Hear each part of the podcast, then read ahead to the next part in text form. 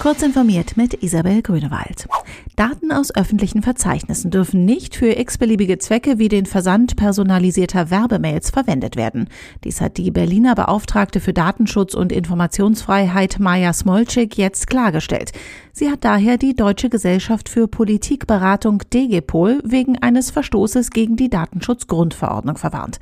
Die DGPOL hatte wiederholt Verbände und deren Vertreter, die ins öffentliche Lobbyregister des Bundestags eingetragen sind, anschreiben lassen und zur Teilnahme etwa an Umfragen aufgefordert. In Zeiten der Corona-Krise wird in Deutschland mehr und länger telefoniert.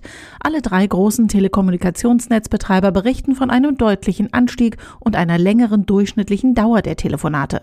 Bei Telefonica sei die Anzahl und Länge der Telefonate in der vergangenen Woche gegenüber einem normalen Werktag um rund ein Drittel gestiegen. Bei Vodafone gab es im Festnetz sogar rund 45 Prozent mehr Telefonate, im Mobilfunk rund 38 Prozent mehr Gespräche im Vergleich zu üblichen Tagen. Die Sutherland Avenue im Londoner Stadtbezirk City of Westminster heißt nun Electric Avenue W9.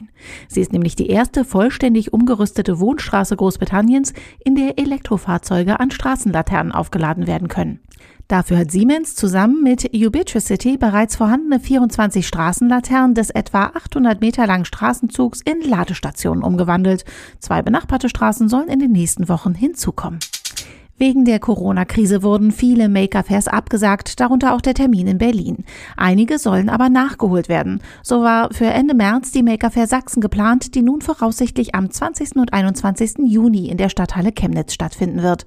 Österreichs größtes Do-it-yourself-Festival, die Maker-Fair Vienna, hat ihren Termin von Mai auf Oktober verschoben.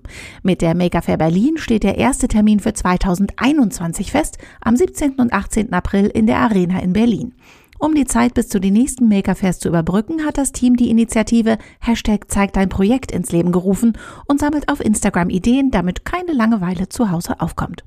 Diese und weitere aktuelle Nachrichten finden Sie ausführlich auf heise.de.